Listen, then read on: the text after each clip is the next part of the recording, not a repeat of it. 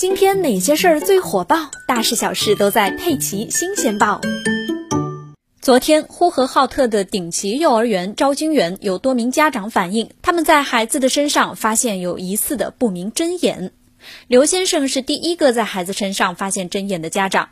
九月二十六日晚上，孩子在家里上厕所时，他和妻子发现女儿的臀部有三个明显的针眼。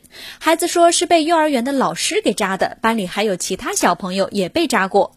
第二天，他带孩子去医院检查，并在微信上建立家长群，提醒其他家长检查孩子的身体是否有针眼。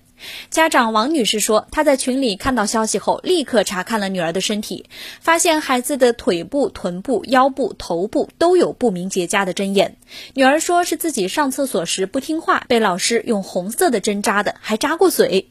王女士问女儿为什么不早点说，女儿则说是老师告诉她不能让爸妈知道。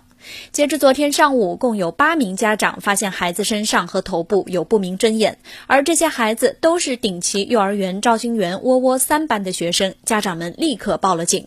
今天中午，呼和浩特市公安局官方发布通报称，发现该幼儿园老师白某某和石某某、幼儿园保育老师樊某某三人涉嫌虐待被监护人、看护人罪，已经被刑事拘留，案件正在进一步的侦查中。都市快报也将持续关注。